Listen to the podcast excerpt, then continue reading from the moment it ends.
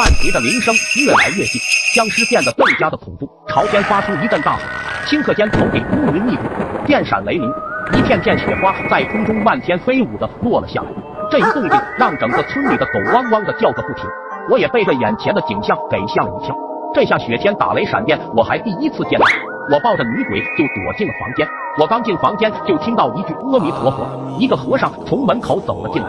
此和尚我认识，这是清凉寺的广亮和尚，在我们这一带是有名的得道高僧，传说法力高强。没想到今天竟然出现在这里。说时迟，那时快，只见广亮和尚用佛珠一挥，打向僵尸。僵尸被佛珠打的，连连后退，怒吼一声，对和尚说道：“臭和尚，就凭你这点功力，能奈何得了我吗？”和尚见僵尸口出人言，双手合十，口念阿弥陀佛，便坐下来念起了佛经。一时间光芒万丈。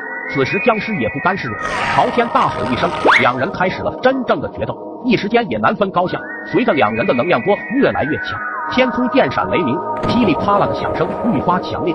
一个火球状的圆球从空中砸了下来，和两人的能量波相撞，顷刻间一道白光闪过。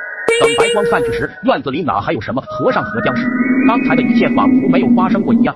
而此刻他们的去向，并不是我最关心的。我看着怀里的女鬼，深深的陷入了沉思。我该怎么办？柳梦生，你快出来了！一切仿佛还没开始就结束了。正在我悲痛欲绝的时候，不远处有两个人影正悄悄的向我走来。一个穿黑色衣服，一个穿白色衣服的两个人正在远处默默的注视着我。柳梦生的任务到底是什么？还有广亮和尚和狮王邢霸天到底有没有死？红衣女鬼能不能和小倩再续前缘？那么，请期待下一季《幽灵传说之锁龙门》。